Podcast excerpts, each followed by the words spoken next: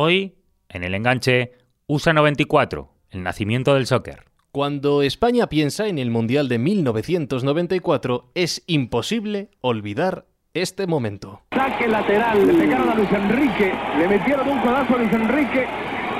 Ahí, y ahora es Goicoechea. España está dejando ya sus últimos respiros. Y cuando el resto del mundo recuerda aquel torneo, seguramente les venga esto a la mente. A responsabilidad es de Baggio. Ele foi para fora.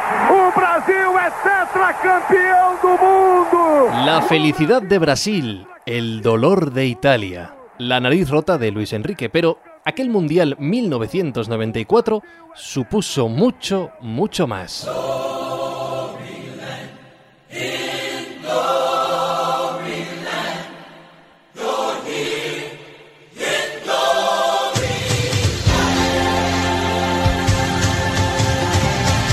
Esta canción, Glory Land, fue el himno oficial del Mundial de 1994, la Tierra de la Gloria, en una tierra que en aquellos momentos poco menos que desconocía nuestro fútbol, su soccer, casi por completo.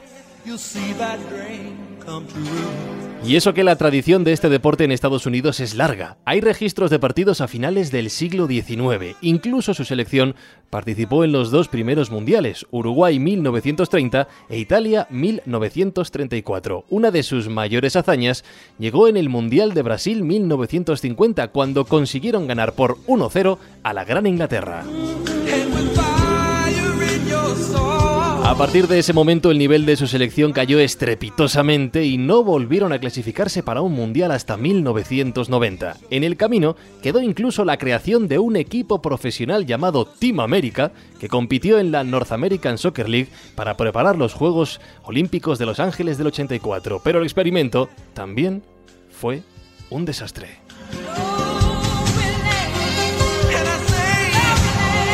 Todo esto hasta la llegada del Mundial 1994.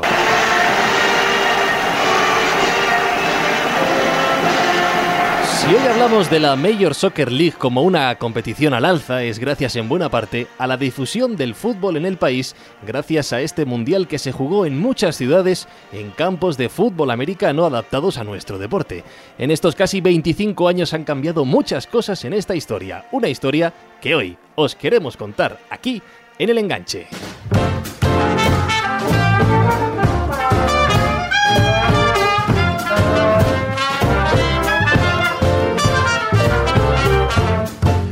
Este es el segundo podcast, si no me equivoco, ahora me corregirá José David, que dedicamos al fútbol en Estados Unidos de una manera o de otra y que sabes que puedes escuchar cada lunes en la web y app de Spain Media Radio, en iVoox, en Spreaker, en iTunes, Apple Podcast, como quieras llamarlo, y que nos puedes seguir en redes sociales, arroba el enganche, arroba Spain Media Radio. José David López ya presentado y un servidor, Fran Izuzquiza. Es el segundo, ¿verdad, José David? Sí, hicimos un eh, recuerdo del único jugador español que estuvo en aquel cosmos de Pelé y que nos llevó a profundizar también. Le pueden ver todavía en, en, en Spain Media, le pueden escuchar en todas nuestras plataformas.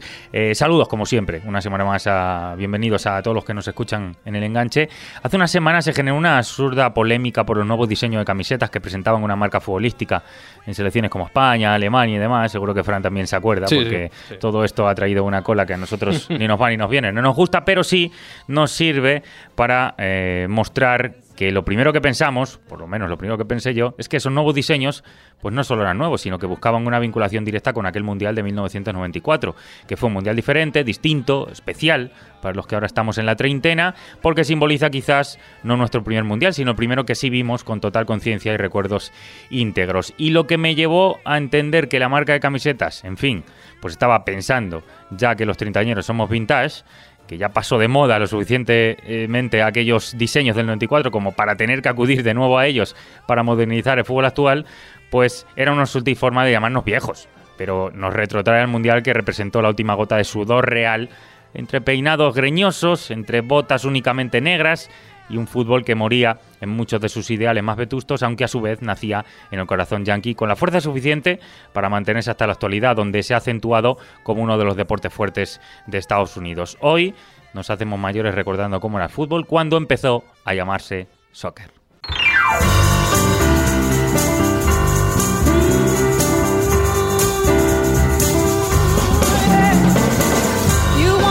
Cuando he contactado con ellos para invitarles a que estuvieran en nuestro programa de hoy, pues para hablar del Mundial de 1994 y recordar cómo fueron aquellos momentos en los que por primera vez disfrutábamos de un Mundial en plena facultad de conciencia, lo primero que ambos han hecho es reírse y decirme lo mismo. Me han dicho los dos, fue mi mundial favorito. Así que por eso teníamos que charlar de recuerdos de aquel otro fútbol visto desde los ojos de un niño y de lo peculiar que era aquello de levantarse de madrugada para ver los partidos. Así que sin más, Bruno Alemania, analista internacional de la cadena SER, ¿cómo estás? Muy buenas. Hola David, hola a todos, ¿qué tal? He de decir que es la primera vez que pincho yo a Bruno en antena, aparece en nuestro programa y no al revés, como hacemos todas las semanas en Play Fútbol de la cadena SER, que desde aquí también lo recomendamos. Y también está Francisco Ortiz, que es clave del enganche, habitual ya por aquí también, periodista de numerosos medios valencianos. ¿Cómo estás, chicos? Muy buenas. Hola, ¿qué tal? Muy buenas. Decía en la entradilla que cuando esta semana salieron las nuevas camisetas del próximo Mundial y recuperaban esos diseños de aquel Mundial 94, nos estaban mandando un mensaje subliminal a aquellos treintañeros, un mensaje duro, un mensaje hiriente, la verdad, eh, porque es una manera de decirnos que nos hicimos viejos y que lo viejo vuelva a estar de moda. Eh, ¿Fue aquel mundial el último que lo unía al fútbol más real y menos comercial que llegaría después, Bruno?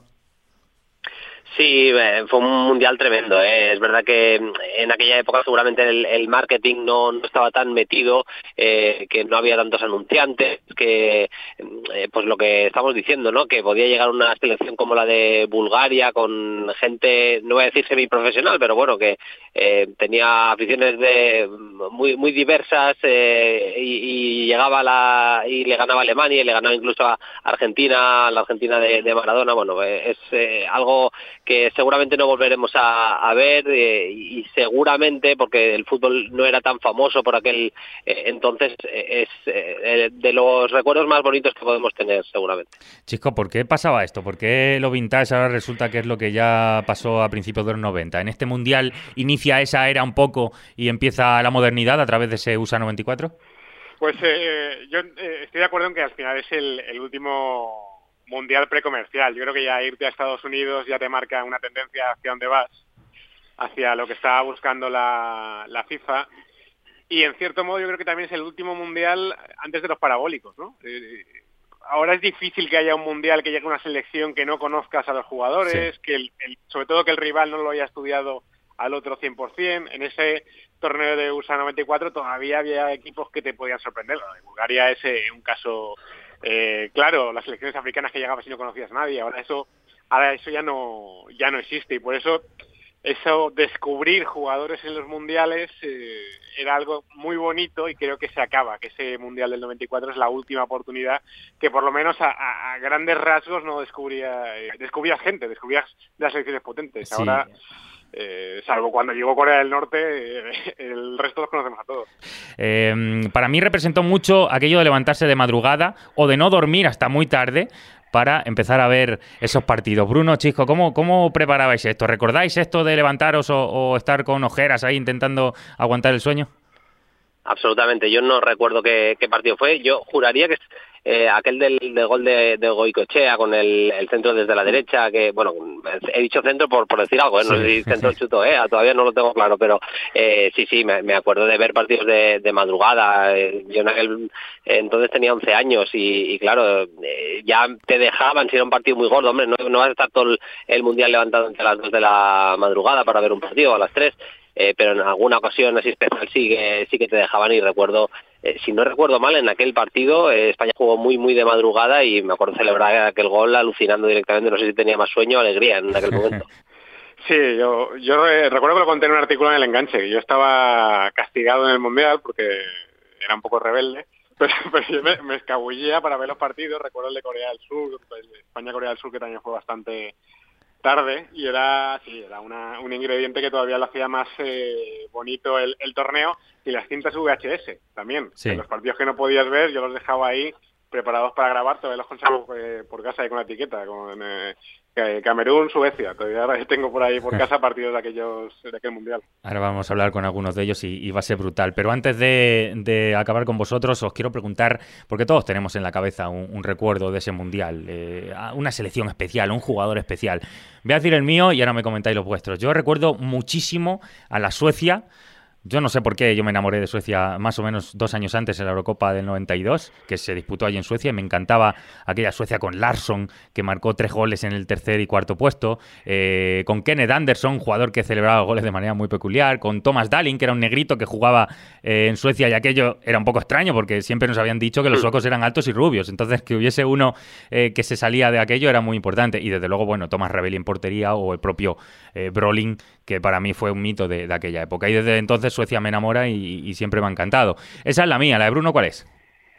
Yo ya lo he medio contado en a mí la selección de, Bulgaria, a mí me flipaba, eh, me gustaba mucho Christos Stoichkov como futbolista, pero más allá de eso, me, molaba muchísimo que eh, jugadores medio gordetes, feos, con menos pinta de, deportista seguramente que, de, que de otra cosa, eh, pues acabaran triunfando como, como lo hicieron. Fue un mundial muy especial, pues yo qué sé, los cinco goles de Salín con un partido me fliparon bastante, pero me quedo con, con esa Bulgaria de Stoichkov, de Lechkov, de, de Balakov, me, era un jugador que tampoco era tan conocido que me encantó en, aquel mundial. Bueno, al final me quedo con, con todo eso, a pesar de que nos ganasteis ese 4-0 en el tercer y cuarto puesto, sí. no te lo perdono. ¿eh? Sí, sí, ese, ese Suecia-Bulgaria fue mítico. Recuerdo haberle visto en el bar alegre de mi ciudad, que era donde yo siempre me ponía a ver los partidos de pequeñito, y yo alucinaba con Larson porque tenía, entre otras cosas, unas pedazos de trenzas eh, increíbles que luego se hicieron muy famosas eh, en base a eso. la de Bruno es Bulgaria, la mía es Suecia, y la de Chisco, ¿cuál fue? Pues eh, yo era más de, jugadores, ¿no? La, coletita de, Roberto Bayo, las camisetas de, Jorge Campos, pero como era pequeño recuerdo que me impactó especialmente que una selección que no conocía como Rumanía fuera capaz de eliminar a la Argentina en la que estaba eh, Maradona. Ese partido no lo juega, pero claro, para mí Argentina era la más grande porque estaba Maradona, que era el mejor jugador del mundo, y una selección de jugadores desconocidos le eliminaba, me impactó muchísimo aquel partido. Recuerdo vivirlo en, mi habitación y, emocionado con que, con que Rumanía pudiera ganarle a, Argentina. No hemos hablado tú y yo en Eurocopas que hemos hecho después juntos de, Dumitrescu, ¿verdad? no hemos hablado de Dumitrescu casi, que fue el que se hizo famoso en aquel partido. ¿Cuántas veces hemos hablado, joder, qué, qué mal le fue luego a Dumitrescu con todo lo que hizo en el Mundial? Pues ese, este tipo de cosas son las que se hablaban eh, cuando se juntan tres treintañeros, como hemos hecho aquí. Y Frank Izuquiza, que está escuchando, pero que seguro que también quiere aportar lo suyo. Claro, yo aquí tengo un pequeño problema y es que yo era un poquito más pequeño, eh, un poquito, pero con esas edades se nota la diferencia. ¿no? Eh, eso, efectivamente. Yo era, yo era menos vintage, menos Adidas en este caso. Eh, yo tenía creo que ocho años, sí, ocho años, no había cumplido los nueve. Y tengo tres recuerdos. Para que os hagáis una idea, yo en aquella época todavía confundía al español, el club, con la selección española. Tela. ¿Vale? no estaba yo muy puesto en aquel momento. Recuerdo dos cosas. La primera era que me regalaron el Pro Action Soccer, no sé si lo, si lo recordáis, era la competencia del, del subbúteo, y venía con una camiseta de la, de la selección española que yo recibí con gran ilusión. Una camiseta más falsa que los duros de madera, ¿vale? Eso hoy en día es impensable, hablabais del marketing, es impensable que un juego se comercialice con una camiseta falsa de una selección, eso por un lado. Y luego también recuerdo, y lo voy a buscar a ver si lo tengo, yo creo que sí, ¿os acordáis de la Game Boy gorda de, pil, de cuatro pilas, la blanca? El juego la, original, la original, la buena. El juego del Mundial 94, yo creo que lo sigo teniendo. Lo voy a buscar y os voy a mandar vídeo para cuando se cuelgue este podcast que todo el mundo lo pueda. Ya tienes la foto del tweet preparada para, entonces. Pues esto es lo que pasa, por eso queríamos contextualizar lo especial que es el Mundial del 94 para los que lo vivimos, eh, porque fue prácticamente nuestro primer Mundial. Algunos tenemos algún retal, algún recuerdo mínimo de, eh, por ejemplo, Italia 90 o la Eurocopa de 60, del 82, mejor dicho, del 92, pero es cierto que aquel Mundial, pues cuando nos juntamos 3, 4, 30 años, como ha sido el caso, habéis visto lo que se revoluciona y lo que representa eso es lo que queríamos demostraros y, lo hemos hecho con Bruno Alemani y con Francisco Ortiz. Un saludo para ambos y muchas gracias por estar en el enganche. Un abrazo, hasta luego. A ti, gracias.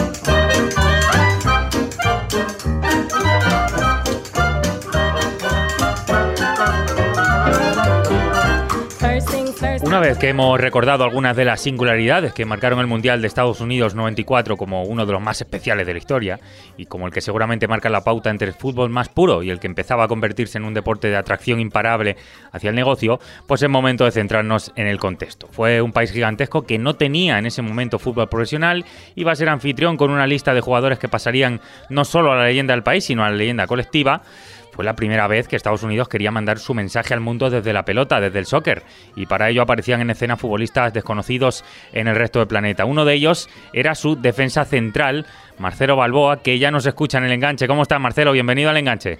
No, muchas gracias. La verdad me encanta la música. con la música. Ahí nos deleitamos con ella. Un placer tenerte con nosotros, eh, Marcelo. Te iba a decir, eh, el Mundial 94 estamos hablando hoy de él. eh, la verdad que aquí nos despierta mucha simpatía por lo que representaba. Llegó a nuestras vidas, como, como decía, con un aire renovado, con nuevos intentos de extender los tentáculos del fútbol en otros lugares y por lo menos por aquí con un aroma novedoso que aún hoy pues, lo sigue haciendo muy especial hablar de él. ¿Qué representaba para vosotros poder celebrar aquel Mundial para Estados Unidos? No, mira, era, era algo especial, ¿no?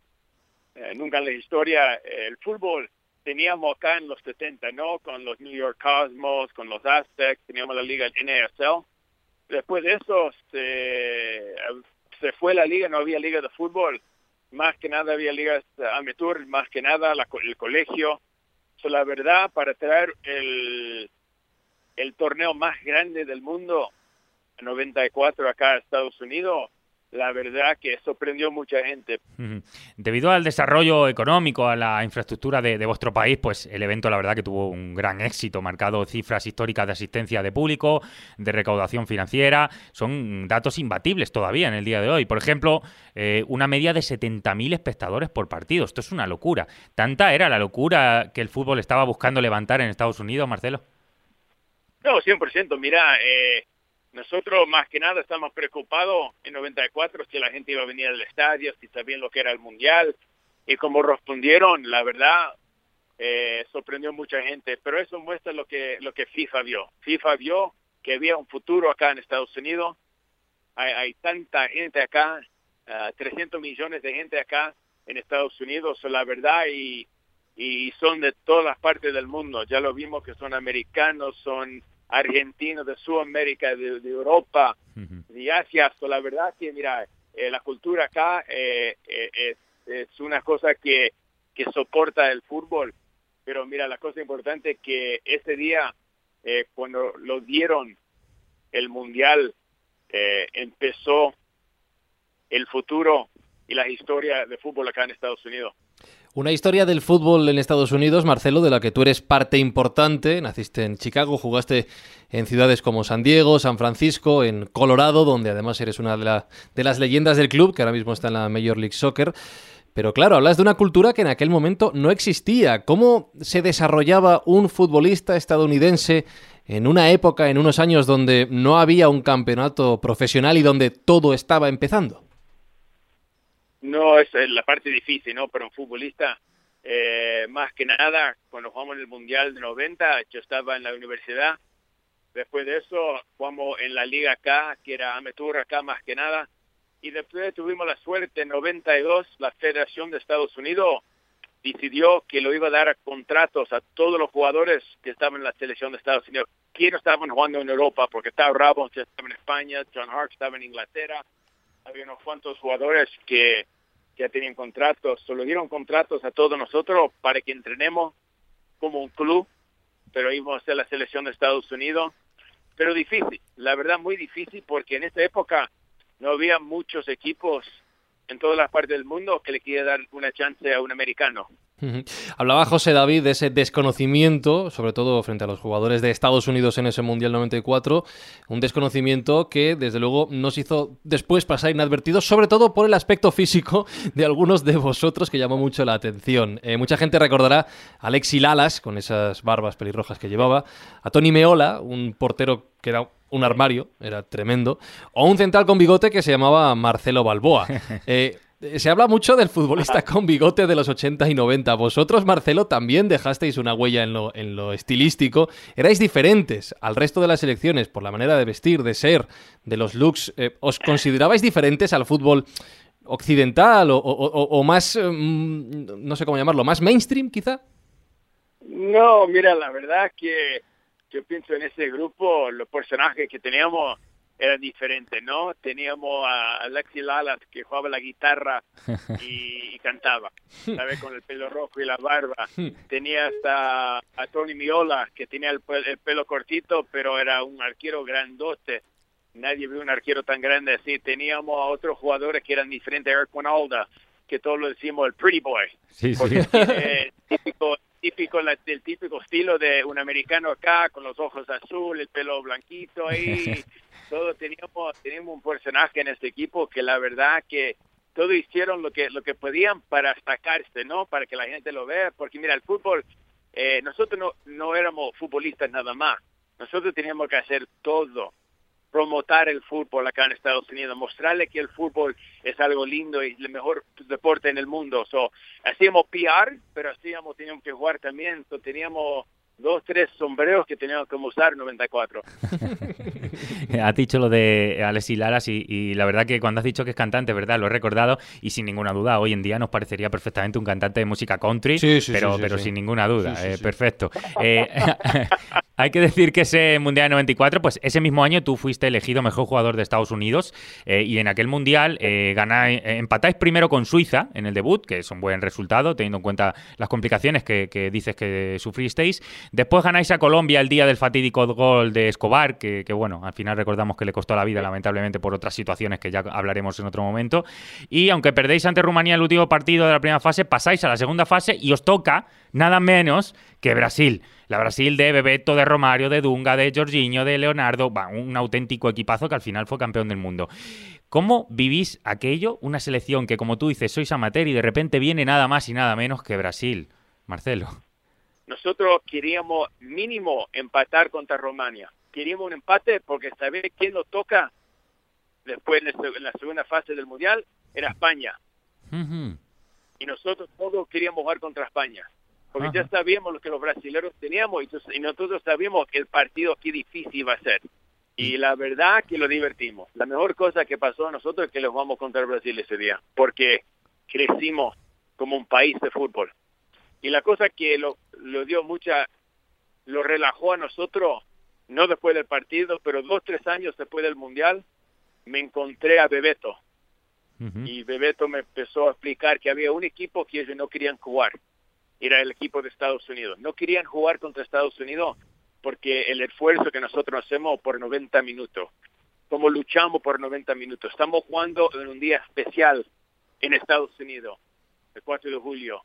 Y todo, todo, todo, ellos dijeron el partido más difícil que era, era jugar contra nosotros ese día. Eso ahí, me parece, con, con los brasileños y, y los, y los equipos de Sudamérica, ah, ganamos mucho respeto ese día. Eh, es increíble acá en Estados Unidos como la gente se acuerda siempre de 94, Ujú. de los jugadores, cómo se vestían, eh, el personaje que teníamos en la cancha, eh, todo, todo, todo lo que pasó en 94. Todavía este día me dicen, no, yo me acuerdo que estaba ahí en el estadio cuando hiciste la chilena, me encantó los partidos contra Colombia que le ganaron, so, es algo muy especial para nosotros. Estamos totalmente de acuerdo, hasta el punto de que eh, nos ha hecho recordarlo eh, en base a vosotros, en base a aquella generación. Queríamos hacer este programa precisamente por eso, porque hay que decir que Estados Unidos, eh, lamentablemente, estos meses no ha ido la cosa demasiado bien y se han quedado fuera del Mundial. Y la verdad que es difícil porque sí que había generación como para hacerlo. Ha sido un pequeño traspiés, pero hay que decir que el nivel de Estados Unidos hoy en día, todo es mejor en base a lo que se logró desde aquella selección del Mundial del 94. Con gente como Marcelo Balboa, que seguro que muchos le recordáis, si no, buscad en Google, buscad la foto y os vais a acordar de él. eh, y que ha sido un placer que nos acompañe hoy aquí en el enganche. Marcelo Balboa, un placer y un gustazo hablar contigo hoy. Muchas gracias por las memorias y cualquier cosa, estoy acá a tu, a tu servicio. You know very well who you are. Don't let them hold you down. Reach up El fútbol estadounidense buscaba despertar ilusión y aunque aquel equipo americano tenía la misión de encandilar desde su rol de selección casi amateur, lo cierto es que algunos de aquellos jugadores sí estaban ya compitiendo en un nivel superior. Es el caso de Tab Ramos, que ya era jugador del Figueras y que lo iba a ser del Betis cuando llegó el Mundial de 1994 a su país. Una leyenda como jugador, pero mucho más para Estados Unidos, pues llegó a ser incluso eh, jugar, jugador de otro Mundial de fútbol sala, porque fue el primer fichaje también oficial del nacimiento de la MLS en 1995 y atentos, es desde hace muchos años el entrenador y coordinador de las selecciones juveniles estadounidenses que tan buen rendimiento está ofreciendo últimamente. Nadie mejor para explicarnos el ayer y el mañana del fútbol en Estados Unidos como Taz Ramos, que ya nos escucha. ¿Qué tal, Tap? ¿Cómo estás? Bienvenido al enganche.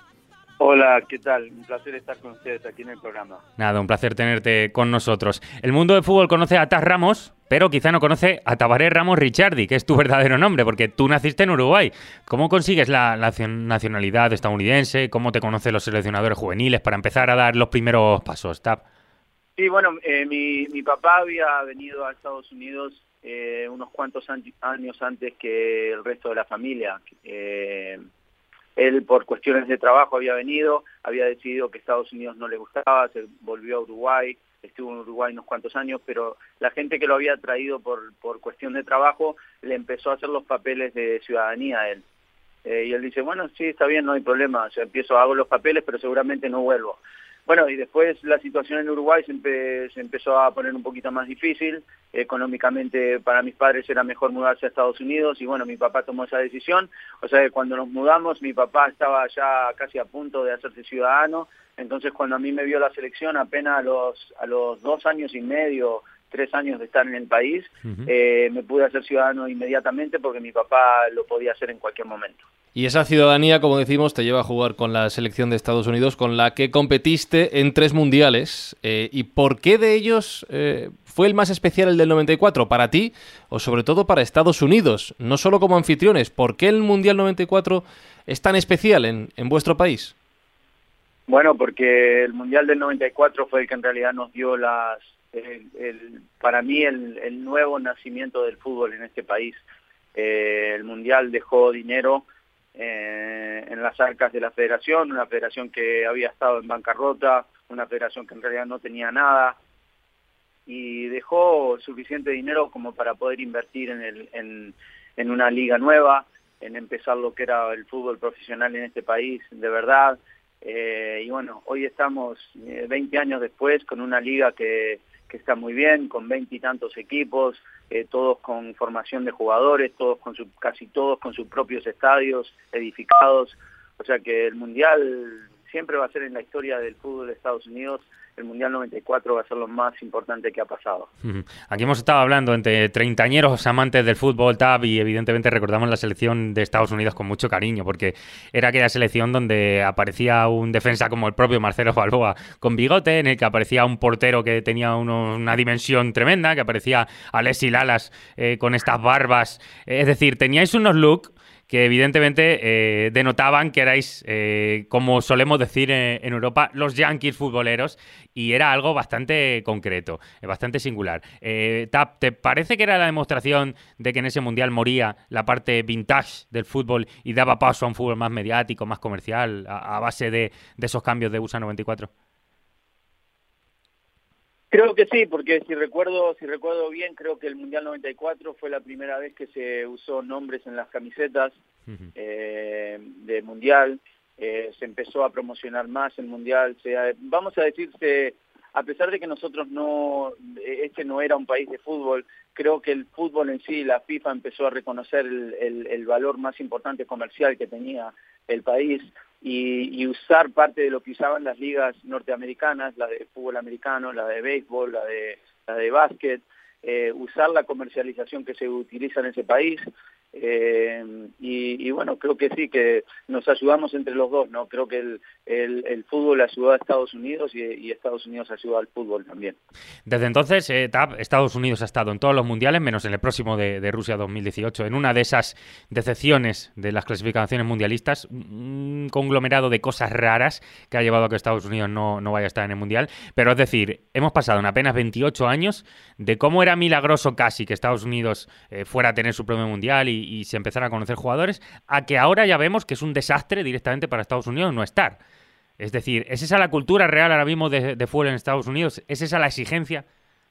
Sí, sí, absolutamente. O sea, en el fútbol ahora toda la gente está pidiendo que, que hay que tiene que haber muchos cambios en la selección. O sea, quieren un montón de jugadores fuera.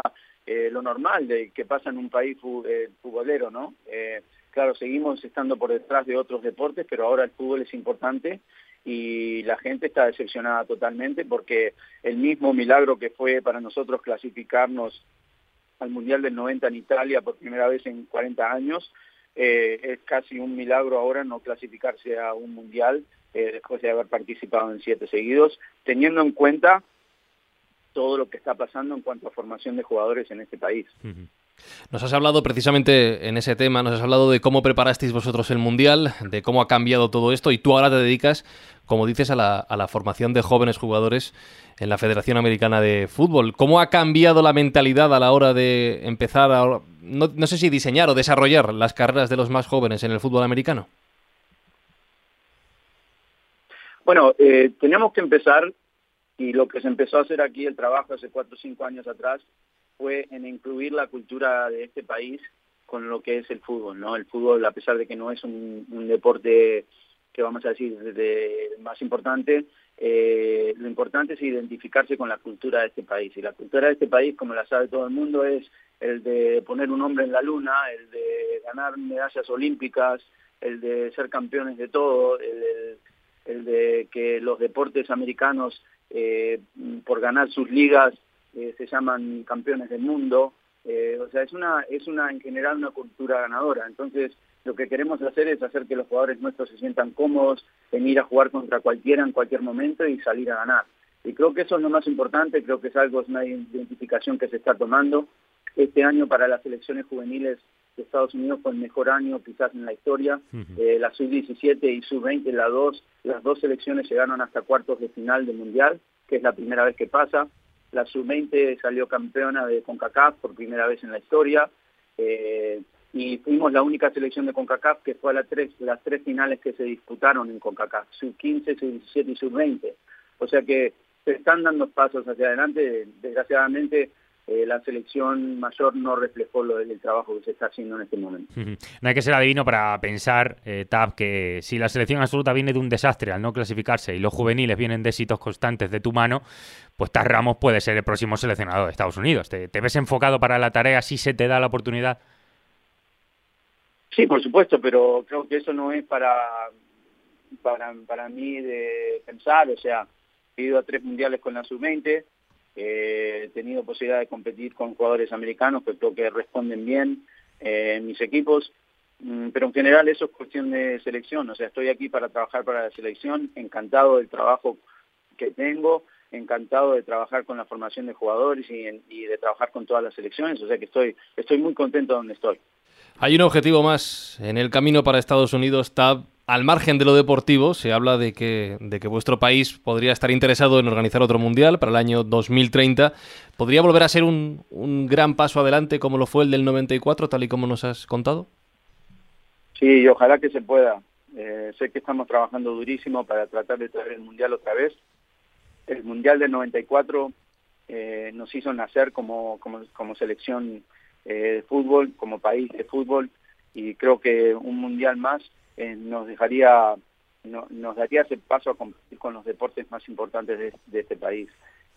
Y no solo eso, lo que dices tú, sino que para el fútbol también sería bueno, evidentemente, conquistar definitivamente un país, un mercado, si se quiere ver así, como, como Estados Unidos, con toda la importancia que eso conlleva a nivel mundial. Lo veremos y lo hablaremos con Tab Ramos, exjugador de la selección, actual responsable de las categorías inferiores de Estados Unidos. Gracias por estar con nosotros aquí en el enganche. Ha sido un placer charlar contigo.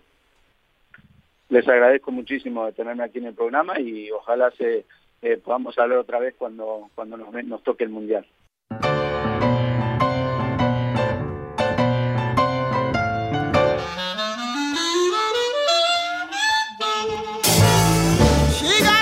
Me voy de aquí con, con deberes, David. eh, lo prometido es Y deuda. con más años, seguro. también.